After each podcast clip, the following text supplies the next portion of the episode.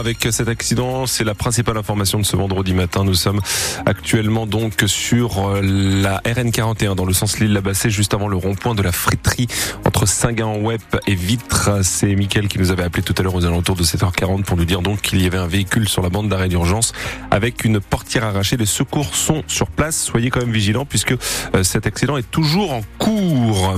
Ailleurs, ça roule plutôt bien. Euh, et la météo, par contre, ça roule un peu moins bien. On va le dire puisque c'est pas des éclaircies, mais plutôt de la pluie que nous retrouvons aujourd'hui, Thomas. Une pluie légère ce matin, ah, quelques averses effectivement qui traînent encore plutôt dans l'est de la région, mais la pluie qui va cesser. C'est quand même la bonne nouvelle, mais sans forcément laisser place à, à du soleil. On aura plutôt des nuages prédominants cet après-midi pour les maximales entre 11 et 13 degrés aujourd'hui. le trafic des Eurostars qui reprend normalement ce matin dans le tunnel sous la Manche. à l'île Europe, le prochain train pour Londres Saint-Pancras part dans une demi-heure avec une demi-heure de retard, mais sinon le trafic est, normal. Trafic dans le tunnel qui a été interrompu hier après-midi en raison d'une grève des salariés français d'Eurotunnel. C'est rarissime, grève qui a provoqué une mini panique d'ailleurs chez tous ceux qui rejoignaient leur famille pour les fêtes, que ce soit à l'île Europe, mais également à Paris, euh, à Paris Nord ou, même de l'autre côté de la Manche, à Londres. Les syndicats avec cette grève éclair, en tout cas, ont obtenu ce qu'ils demandaient, une prime de fin d'année de 3000 euros contre 1000 euros proposés initialement par la direction.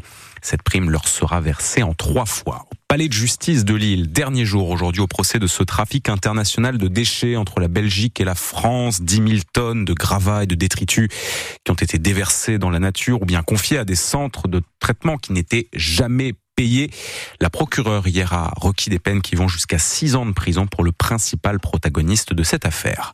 La ministre Agnès Firmin-Lebaudot confirme ce matin qu'une enquête a été ouverte à son encontre, enquête en cours dans le cadre de ma fonction de pharmacienne, précise la nouvelle ministre de la Santé. Alors qu'elle vient de remplacer le ministre démissionnaire Aurélien Rousseau, Mediapart affirme qu'Agnès Firmin-Lebaudot est sous le coup d'une enquête pour avoir reçu 20 000 euros de cadeaux de la part du groupe pharmaceutique Urgo. Cela fera peut-être partie des bonnes résolutions encore chez vous cette année, faire des économies d'énergie. Souvenez-vous, l'hiver dernier, l'appel à la sobriété énergétique qui avait été lancé par les autorités. Il fallait décaler, couper, etc., euh, etc. Tous ces messages qu'on a pu entendre. Appel qui a été entendu puisque la consommation d'électricité avait baissé dans la foulée, en tout cas pour l'hiver, de 9%. Alors qu'en est-il cette année? On en parle beaucoup moins, mine de rien, de la mmh. sobriété énergétique.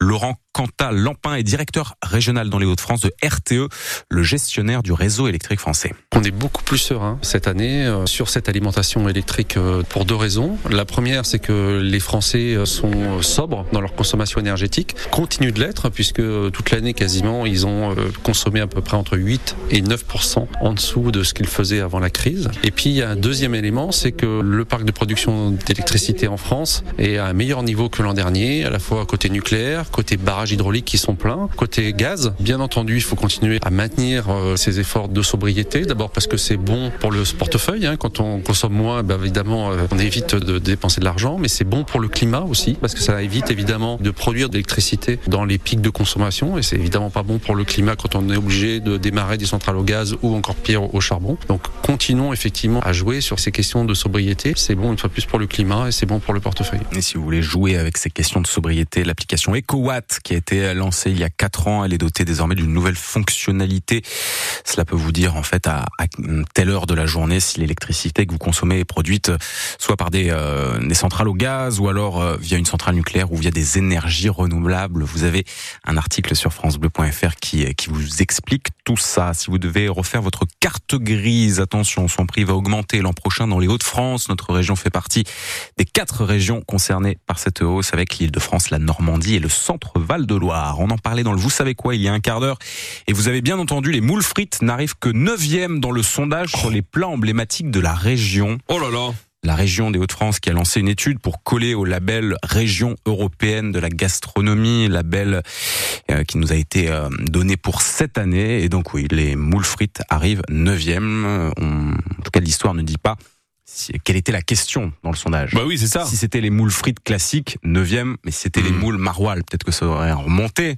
Si ça avait été les moules roquefort, peut-être que ça arrivait plus près. En tout cas, voilà, si vous voulez retrouver hmm. tout ce hmm. classement, le vous savez quoi, là aussi, à réécouter sur notre site. Euh, le produit qui a été euh, plébiscité, c'est le maroilles, justement, qui arrive en tête avec quand même 70,52% des suffrages.